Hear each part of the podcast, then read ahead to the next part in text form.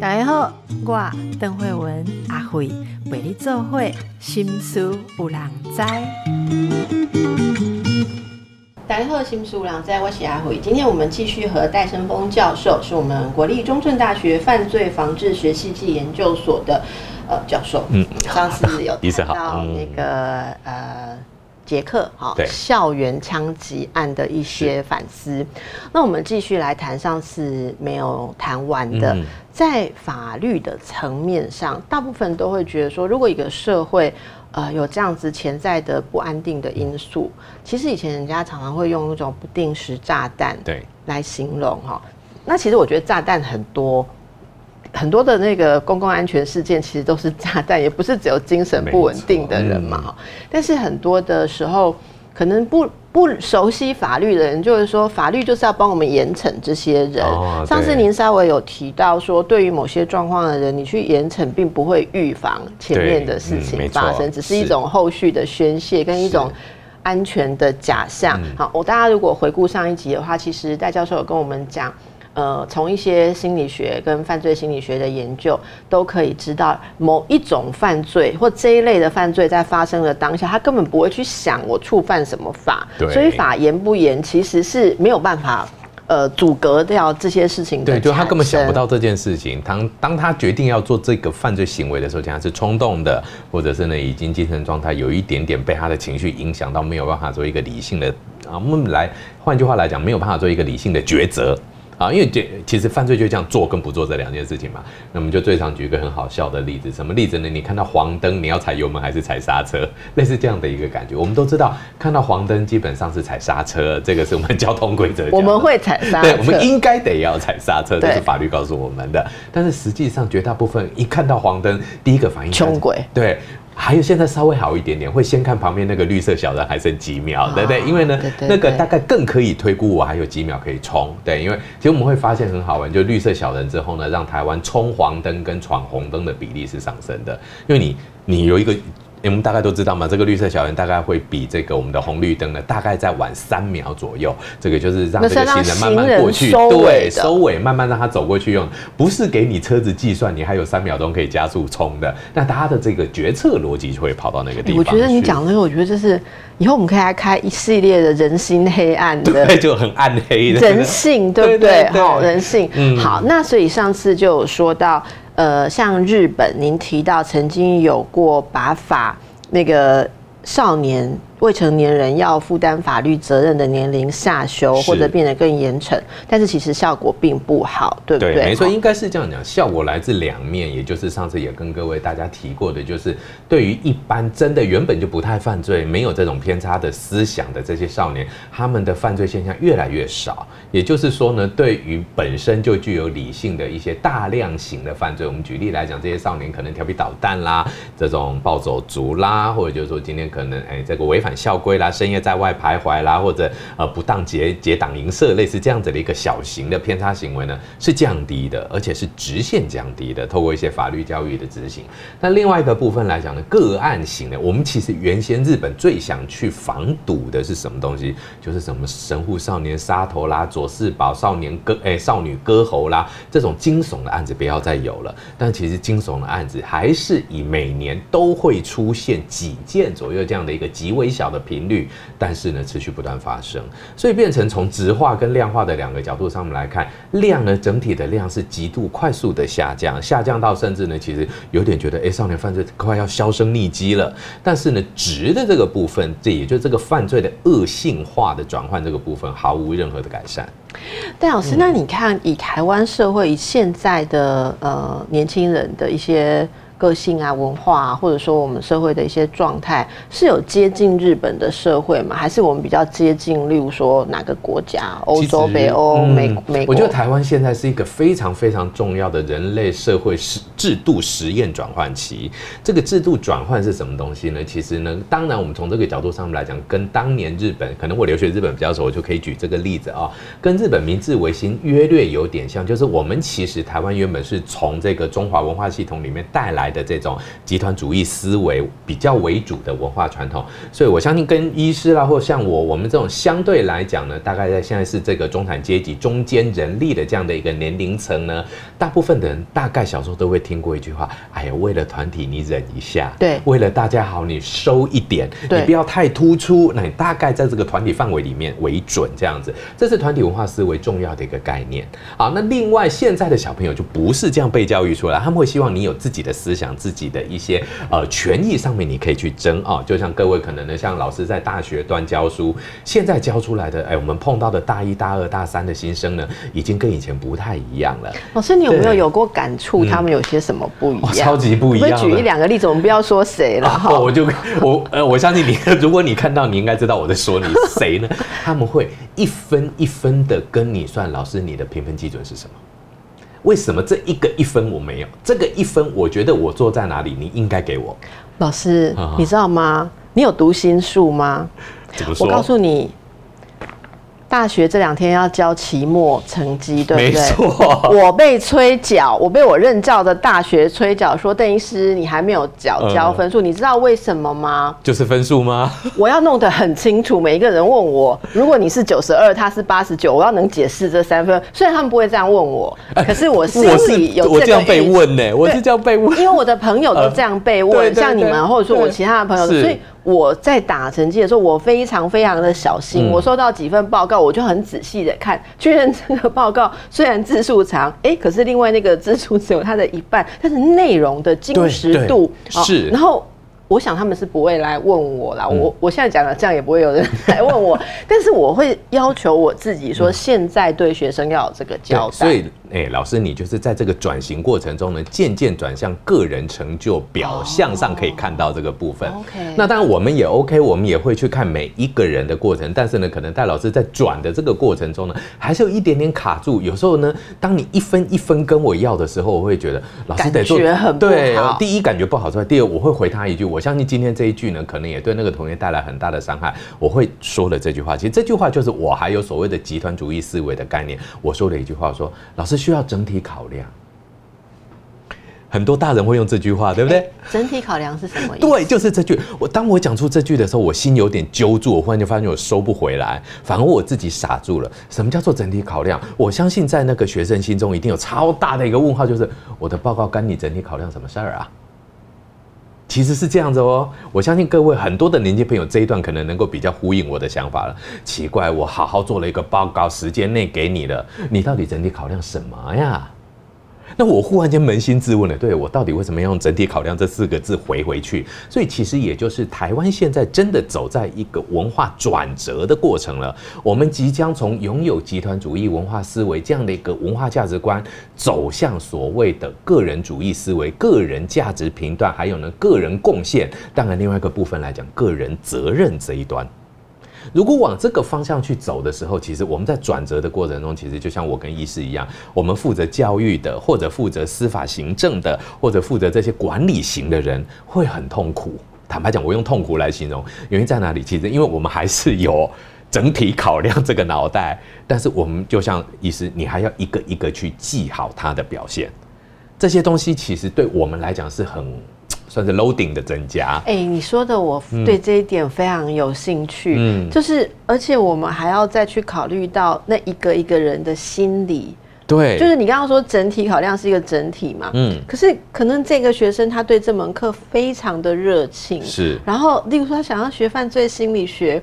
可是你却这样子让他少了两分，你如果全部只看整体的公平，万一他少了两分，会不会挫折？是他？或者你就是让他失去怎么了？对。对，失去了一个有潜意识，然后你要考虑到说，嗯，那他的用心是不是也算是分数的一部分？对。会想得非常的复杂。对对。好，那如果我们的社会往这个地方去嗯移动，你说这个跟明治维新那时候类似，是从集体转向比对渐渐日本也是从集体转向这种个人的，我们讲个人绩效好了，他们早期还是从工作绩效这个观念。那日本的转型呢，其实在它整体的企业啦，还有社会文化的影响之下，还有日本，当然它有更多比台湾更为保守、高压一点的一种氛围啊，因为它毕竟是在你想想看，十九世纪末期就开始转了，那个年代的人跟我们现在二十一世纪才开始转，它是比我们早了一百年的压力啊。所以那个时候日本在转的过程中间呢，其实某种程度上面来讲，日本还是保有了大部分的集团主义思维的概念。到目前为止，到现在为止，很多日本人都觉得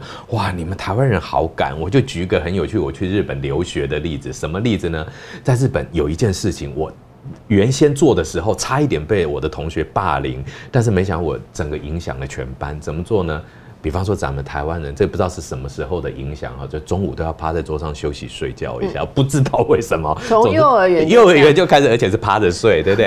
然后在日本，哇，这个可是不得了，这个是天大的无理行为，在众人面前趴着睡，这个超级无理的。他们直接就讲这个口令南卡，反正就是非常不能做的一件行为。然后呢，我管你的，我累啊，我就趴着睡了。然后喝完茶了，吃完面我就趴着睡。即使是午休时间，对，立马美赛胖罗一捆。美赛，他们就基本上会在外面走一走，抽根烟，或者干脆到别人。我也很少看到日本人有休息趴着这样的一个样，因为他会觉得这应该是生病吧？生病你在我们这个地方把病传给大家怎么办呢？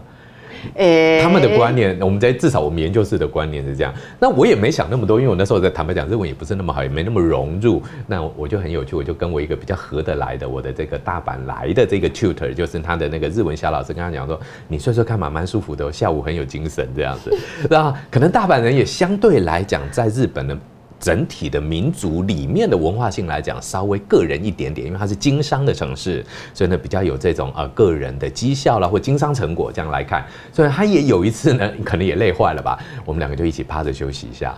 哇，真的引起大骚动，竟然有人跟着带赏座趴下来睡这件事情，带动流对，就第二个、第三个、第四个，大家忽然间发现，对，趴着睡一下还真是蛮能养养精蓄锐，下午的课程特别有精神，之后变成我们研究室的传统，变东北大学第一个。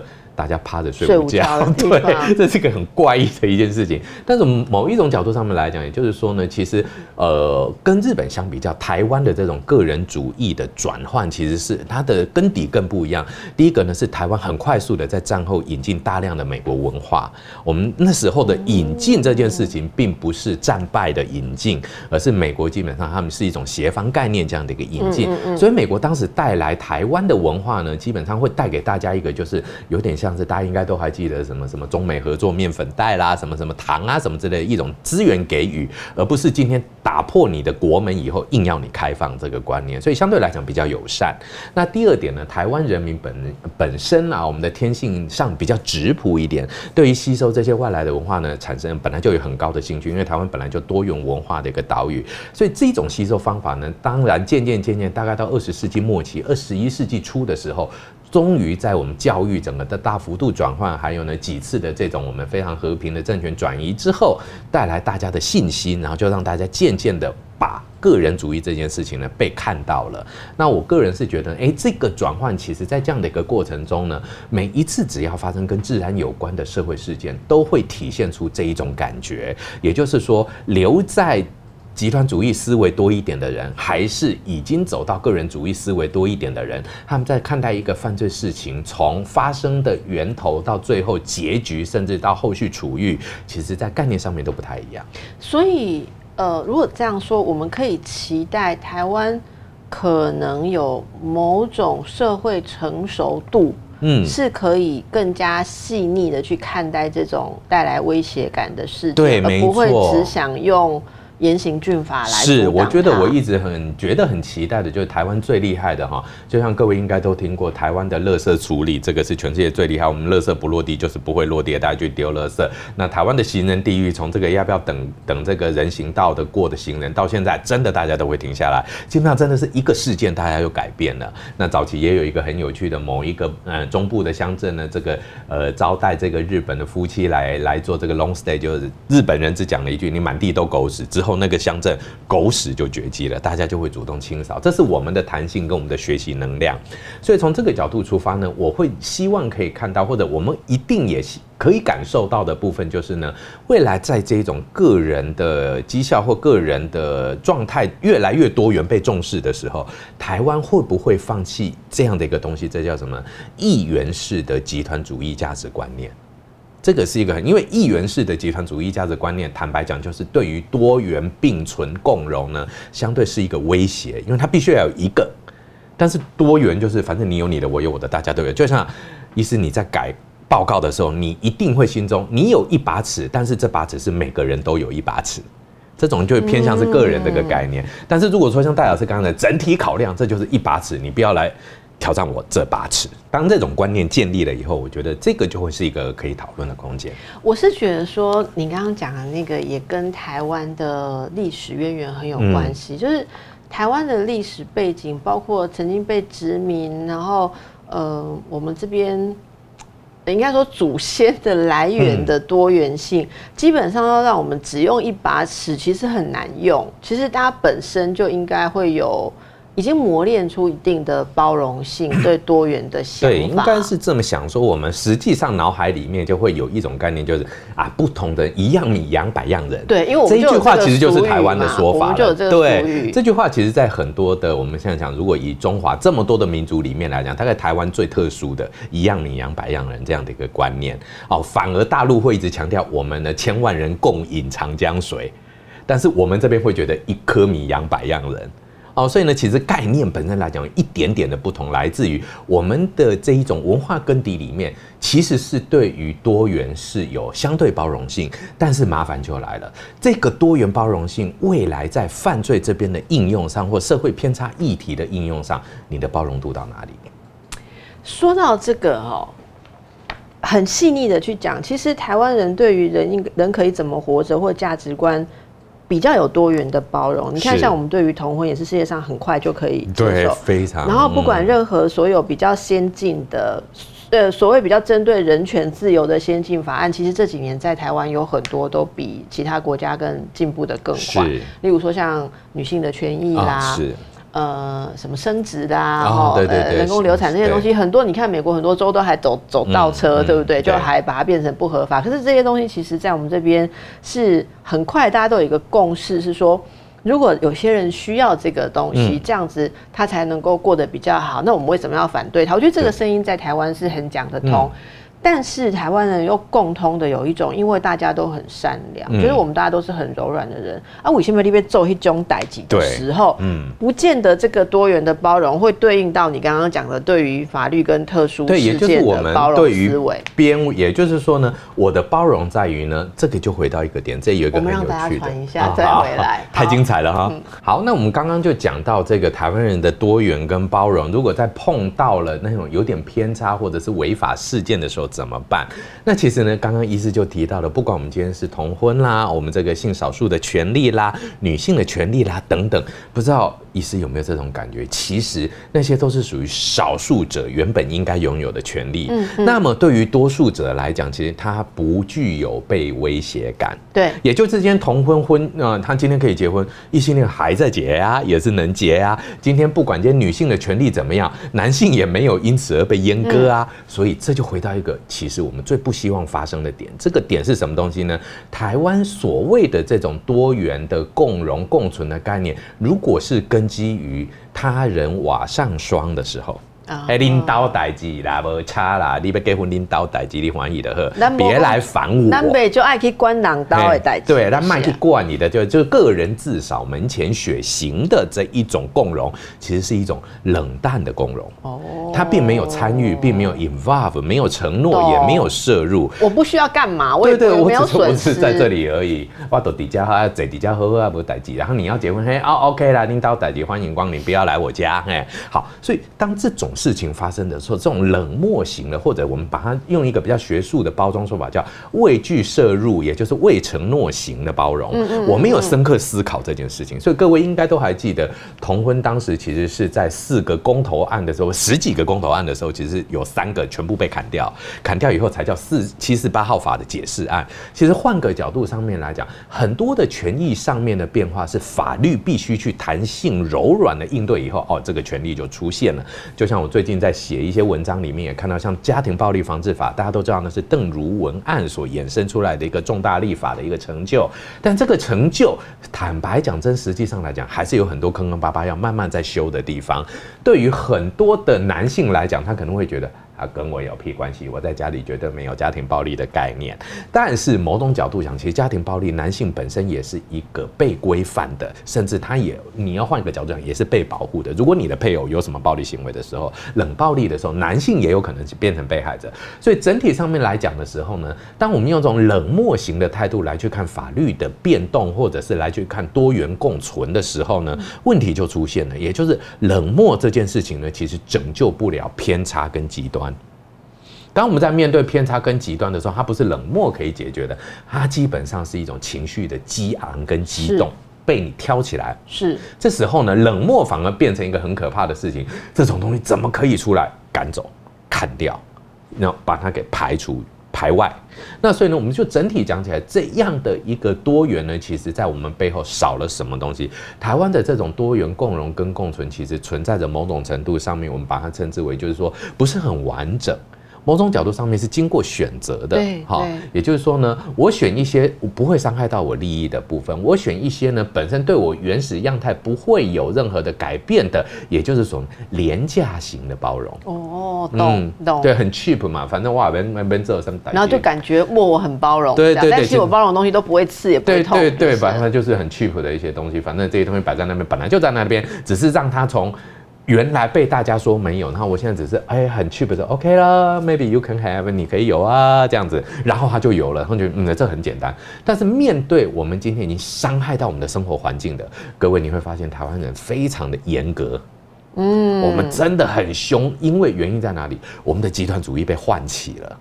你伤了我的集团的样态。你这样讲，我就可以了解，就是大家可能也之前有过那个困惑，就是说为什么一旦引起公愤的时候，其实在台湾很可怕，很可怕那种肉搜啊，或者什么。所以老师这样解释，我们就了解那种心态。那这样子来讲，我们也可以看到这种事件威胁到大家的安全，就像像这种事，如果是青少年校园安全。威胁到大家的孩子，我想到不孩子更可怕，那更是大家所害怕的软弱，对不对？所以大家对于这个也是会有。呃，倾向保守的趋势嘛？嗯，对，我们现在看到就是非常保守的趋势。很多人甚至在想啊，少年死刑赶快恢复啊，啊，少年不能把少年法废掉啦，这是最极端的。啊，有人说少年死刑有，我还看过那个，只要 D 卡上面写到已经天翻地覆了，还有什么流放边疆？我想请问台湾哪里有边疆可以流放？龟山岛嘛，对不对？龟山岛也是观光客很多啊。所以换个角度上面来讲，大家的思维已经完全跳通，飞到不可思议的地步了。因为，因为我觉得如果连呃少年都会感觉要把他驱逐，那更不要讲成年人，对，就更不连少年都不能被包容的话，所以这也是在很多的呃法律专业或者说要修这方面的法，那个在法学的哲哲学上面，觉得这些东西不要用严刑峻法，而要用教育或者用矫正来代替的这个思维。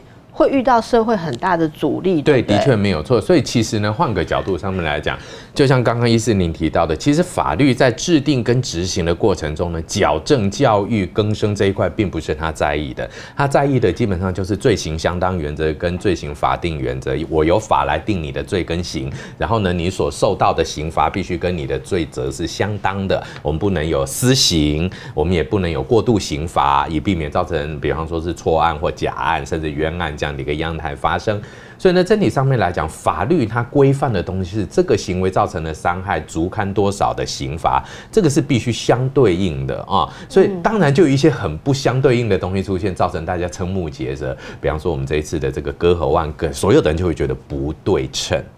啊，也就是说，这个少年做下的行为跟他未来即将面对的刑事司法的一个处遇样态不对称，很多人就说太轻了，所以就要严惩化。所以呢，所谓这个概念是这样子来的。那但是换个角度上面来讲，比举方那比个举个例子来讲，像药物滥用好了，有些人呢，真的他可能只是因为呃持有一些量比较大的一些二级毒品或一级毒品，他会被判极重的罪。那这样的一个，哎，可能对一般人来讲。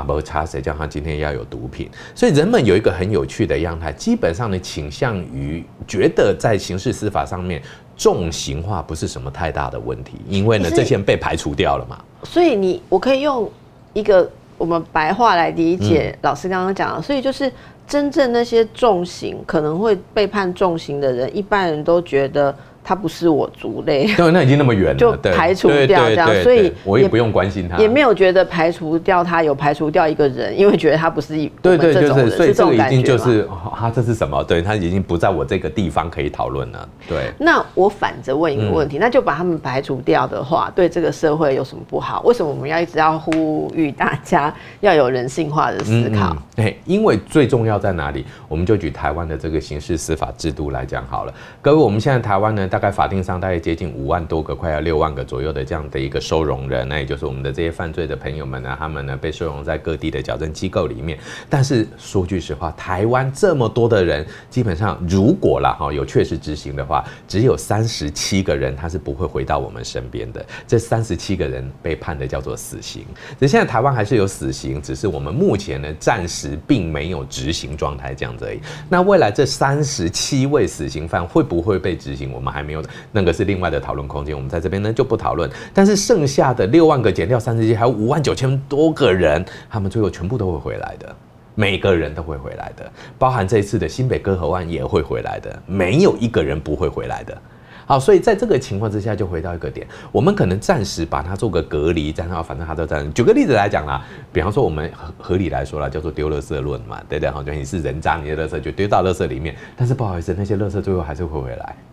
一定会回来。呃，所以这里可能听众朋友会觉得很好奇啊，因为我们上次谈类似这样一题，就有人问说，啊，不是有无期徒刑？其实无期徒刑到一定的对，它是可以假释，对对，几年可以啊？基本上这个年份上面倒没有一个固定的说法。不过我们现在呢，平均上面来讲，如果未来您因为犯罪被判了无期徒刑，您可能要有一个预期，大概二十几年到三十年关在监狱中是免不了的。那所以如果是。年轻人，假如说二十几岁，对，他其实四十几岁，四十几出头五十。就会回到这个社会。对对，那你就这样想哦，四十几五十回来，那个样态是什么？也就是他已经有四十哎三十几年的时间没有社会经验，这三十几年他是被剥夺的。那我就举我真正遇过的一个案例，我曾经呢，那时候呢，因为要搭飞机去离岛演讲的时候呢，在我们嘉义水上机场呢，遇到了一位更生人朋友，他假释成功出狱，然后。要赶着到离岛去他的户籍所在地去做报道。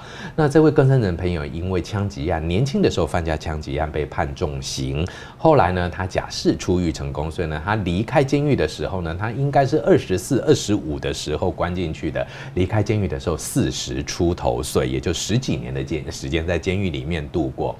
那度过以后呢？那当然，哎，意外因缘际会巧合，我有跟他有，我就协助他登机，因为他已经什么都不会了，资料什么也都没有了。刚出对，刚刚出来，他就要赶快急着报道，否则到时候他就会被撤假嘛。因为他这样很有可能在这个时间点上面有任何的疏失，而且他不可能。我今天哦，比方说我要到离岛报道，我先哎打个电话，两个礼拜前订机票，这也不可能啊。所以一出来就直接被送到机场要订机票走人。哦，那他就我就记得他就是直接把一张公文丢在那个柜丽荣的柜台。上面说我要坐飞机，他以为这样就能坐飞机，然后小姐吓坏了，因为呢这个更生人头发光光的，然后一个大包包，穿着蓝白拖，其实那画面蛮惊悚。然后我觉得眼眼角稍微斜着看一下，我我看到他的官房上面一个我很熟悉的名字，典狱长。我们这个这个业界的都认识很多典狱长。我说哦，这家伙，我就赶快跟小姐讲，哎。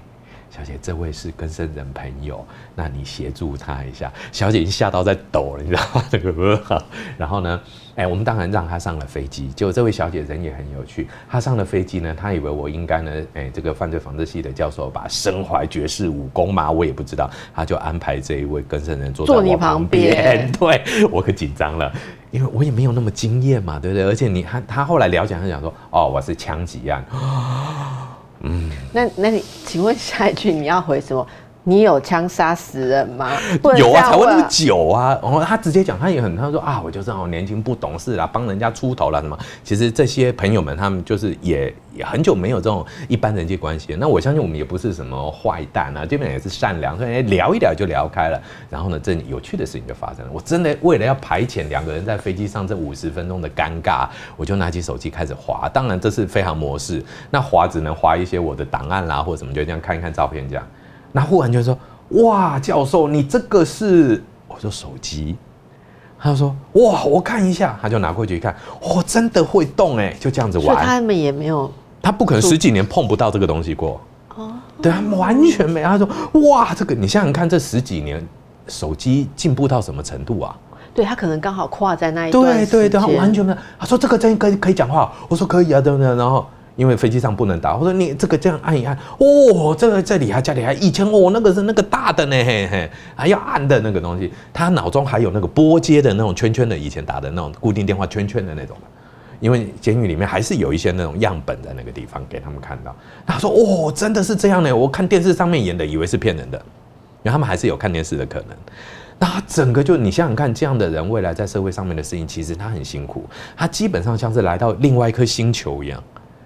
所以他就怎么哇，他就玩得很开心。然后我是紧张的半死，我的手机，我的手机，我的手机。但是呢，我真的觉得很意外的，就是你想想看，我们如果真的把一个人剥夺了那么长的时间，让他远离社会，而他迟早又要回来，那这时候监狱，各位你就会想到这件事情了。我们也会呼吁，我们当然也这样呼吁。请问我们的监狱有没有做好社会衔接教育，让他知道未来你进到社会，社会已经是什么样态了？这可能那除了嗯社会衔接，还有他本来如果有偏差跟病态，他还要做矫治。对，没错。还有另外一个，我们也可以跟各位朋友们来做说明。每一次我们看到这个故事，心都很酸。我们每次都会问收容人啊，问他讲说，哎，你他们都会有这个幻想啊，教授，我跟你讲啦，我外面哈，我妈妈很希望我回去，回去他就说要带我在身边啊，我们以后一起做个自助餐，卖个面，我这个女儿一定要好好孝顺妈妈。你听了都会掉眼泪，都会感动，尤其像女监，每个都是说故事的高手，真的很感动。你觉得好，鼓励你加油，一定要，我们一定要努力。然后呢，各位你就去思考一件事情。有一次我用一个非常尖锐的方法戳破了他们的幻想。我们也想问问看医师，或者是各位我们的观众朋友，如果未来你有一个小孩因为吸毒进出监狱五六次了，他现在重新出来，你要不要打电？你要不要各个左邻右舍敲门？哎、温馨的家都给登来呀？还是半个流水席邻居都来吃？恭喜哦，我女儿回来了，她这次矫正回来了，请问你要不要？我知道你要问什么，对，家人都根本怕死你回来了，甚至根本都不想跟这个人在这个人在一起。对，但是在监狱里面的收容人朋友，他们如果没有这一样的幻想，他活不下去。人一旦少了希望，就什么都没有了。而且我觉得你说父母，哦，嗯，父母已经是最后最后一个会拒绝你的人对。了，更不要说有人期待的是伴侣、对，兄弟姐妹。没错。还有呢，以前的好朋友，然后他们就出来了。出来以后呢，很快的，他们回到家里，第一天。基本上还搂搂抱抱一下，第二天基本上还打个招呼，到了第三天，爸妈会觉得，哎、这个小孩不错，哎，至少现在回来好像很正常了，就问了一个最可怕的一个问题。当这个问题出现以后，就等于慢慢踏上再犯之路。什么问题呢？这时候呢，我们就这样思考哈。今天呢，有一个刚刚呢从监狱里面关出来的这个跟生人朋友回到家里，第一天跟爸妈很好，第二天呢家境还不错，第三天他想出去走一走了，爸妈一定会很温和、很温暖的问他一句话：“哎，妹妹啊，要出去啊，早点回来。”这是再正常不过的问候。对不对？这就很正常嘛。你出门呢，早一点回来，外面比较危险啊。但是很有趣的事情是，很多的收容人会这样子想，他会觉得这时候更生人了哈，那他就会想说：你为什么要问我？你担心我要出去干嘛？对不对？你怀疑我，这种可怕的心态魔会出来，他会去解读家人对他的关心为限制。会解读家人的关心为怀疑、不信任，这种东西出来以后，我们就发现很非常奇特的一件事情：所有的更生人在哎，所有的收容人在监狱里面都期待家人来会客，所有的更生人都希望他出狱以后，家人不要管他，这是什么逻辑？所以这会让他们跟家人之间的关系也有在修复的困难，没或者会有重重的误解。反而在监狱里面是。可以修复的耶。那这也就造成他们，你讲嘛，回到社会的困难，没所以他错可能又用他原本的一些方式，也许就激发你上次说的敌意呀、对或者都会被忽略的解读，所以又踏上原本东西，是这就是没有没有处理好他的社会衔接，甚至没有矫治。所以这个状态，我想这个部分教授也用这些实际的例子让大家了解，为什么你只是把它关起来看不到是没有用的。一个嗯很很有说服力一件事，就是那他回来以后对，那更重要的事情是我们都没有学到怎么让他回来。好，那到底我们能有什么样子更积极的心态来让社会上这些部分会发生这些事情，以及这些人可以更好的融入在社会里面，然后大家真正达到一个所谓的安全网。没错。等一下回来，教授，你说我们没有学会怎么让他们回来是，我觉得大家也搞不清楚，说大家都这样子生活在这边长大，为什么有人会变成做出那些事情？没错。所以我们要用什么样的？呃，心态或或像你刚刚讲的啊，就是那这个社会现在要往哪里去努力？我们就针对少年犯这些事情，我们到底现在社会还可以怎么样做得更好？我觉得呢，少年这个是一个更长的议题了哦。怎么说呢？因为少年在这个少年刑事司法体系之下呢，其实他所受到的相关的处遇，也就是呢，也许各位观众朋友们会非常期待的，把他关起来。这件事情其实关不久。哦，少年再怎么关呢？其实，在他的少年刑期里面计算来讲呢，大约都是在各位想象不到的短年数内，他可能就会回到社会上面来哦。搞不好更快一点点，他可能只是保护管束，或者是可能强制医疗等等，他就会回到社会上面来。这个绝对是完全跟各位希望把他关到死，甚至呢就是少年死刑这一种完全不能执行的事情，大家这种天马行空的期待完全背道而驰的。所以这些少年会回来的，但是我们就回到一个点，在犯罪学的领域里面来讲呢，我们发发现一个很有趣的现象，这个有趣的现象什么东西呢？成年人的犯罪跟少年犯罪，各位有没有发现很奇怪？少年犯罪独立出来被讲，哎，我们成年人从二十岁活到八十岁，这六十年，然后跟少年只有六年，咱们六十年的犯罪去跟这六年的犯罪来进行比较，哎，所以我们真的有一门必修课叫做少年犯罪，另外一门课就叫做犯罪学，我们甚至没有一门课叫成人犯罪，还是呢早成人犯罪、中成人犯罪、晚成人犯罪都没有。我们就是独独把少年犯罪抽出来，这个理由到底在哪里？其实我相信医师在这个临床或者是精神医科端应该也有这个成年人的精神判断有他的一套准则，少年另外一套，完全分开。原因在哪里？其实呢？在我们犯罪学家的努力里面呢，渐渐渐渐抽丝剥茧以后，发现少年有一个很重要的犯罪或者是行为偏差上的特征。这个特征是什么呢？未定型化。嗯嗯，少年本身就是不是定型的，他每天都在长。他们不像像我们像我这种五十的，大概就每年每天在衰退吧，或者差不多就这些东西。所以你可能会觉得，哎呀，戴老师，你 A 台讲一样，B 台讲一样，那不然呢？我会不是每天换脑袋？好，说换一个逻辑来讲，其实青少年他的行为在未定型的情况下的时候，他的偏差或者是他的这些违法，或者是他的一些高风险破险行为背后有没有发展上的因素，也就是他的身心理变化的因素阻挠着他，或者是纠缠在一起。那这样的一些纠缠呢，或者是阻挠，很有可能呢，让我们刑事司法必须很弹性的去应对。哎，我们不能说 OK，你像成人一样，比方说像我们成人，其实有一些再犯率很高的犯罪，像这个公共危险罪就不能安全驾驶啦，或者是药物滥用啦，或者是窃盗啦、性侵啦，这些相对来讲呢，再犯风险比较高的一些犯罪，我们会开发很多的再犯风险量表来去做评估，因为成年人的犯罪其实犯罪行为样态上固定性比较高一点。但成年人，我们换个角度上面来讲，这一次的新北割喉案，他做了绝对不能做的事情，天理不容。下一次他还会一样吗？其实不知道。我们他被预测的这种空间降低了，所以针对少年，如果要做缜密的再犯，他就要有更好的工具，甚至呢，他就要有更必须具备一个反省的点，就是有更高的不准度。我们甚至会发现一件事情，各位应该从小都会听过一句话，叫做什么东西呢？哎，这个叫做呃“浪子回头金不换”，对不对？大家都以为“浪子回头金不换”是老师教育做得好，但是实际上很多的“浪子回头金不换”只有一个单纯的原因，他老了嘛，他成年了嘛，他就知道社会规范是这样，他就不做这件事情了。那如果从这个角度上面来讲的时候呢，少年犯罪的处遇上，到底是让他不要再犯，还是让他？早一点适应社会，各位，我们这个重点就很重要了。目前所有对于犯罪的思维都倾向于不再犯，你不做就好了。至于怎样，那就不讨论。你适应的好不好，我不讨论。但是我们都没有积极指标。懂？那你讲这个，我用一个比你大家很熟悉的，以前大家讲有病去治疗嘛，现在是健康促进。对对对，就这个以前以前是治病部，现在是健康促进部，现在卫福部嘛，好。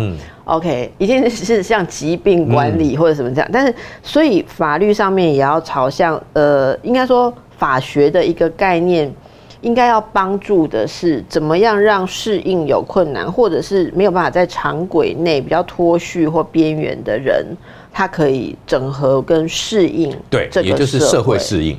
所以，我们今天有没有社会适应指标，而不是再犯防止指标？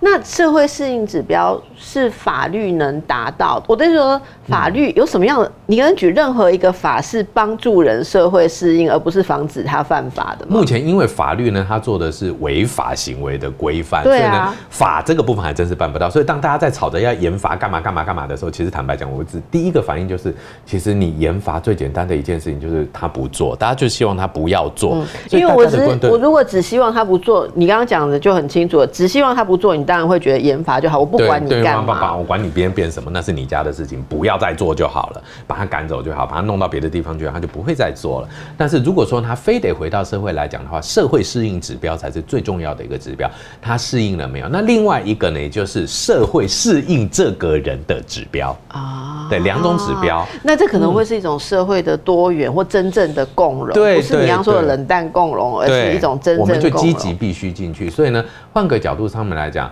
这一个个案，他未来回到社会的时候，他将面临的，其实呢，我们也觉得未来这个案子最需要去关注的事情是。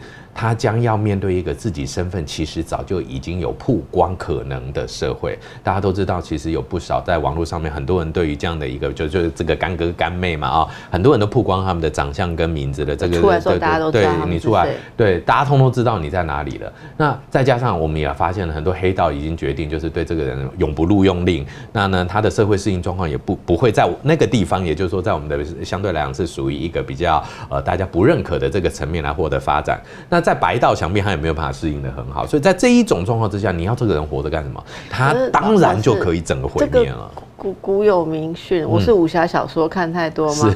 这种东西在江湖上经历的这个事情要出来的时候，就是要易容啊。对，通常就要这样子，对，改头换面。我现在不是，我是我现在不是只有在开玩笑，我的意思是说，呼应老师刚刚讲的。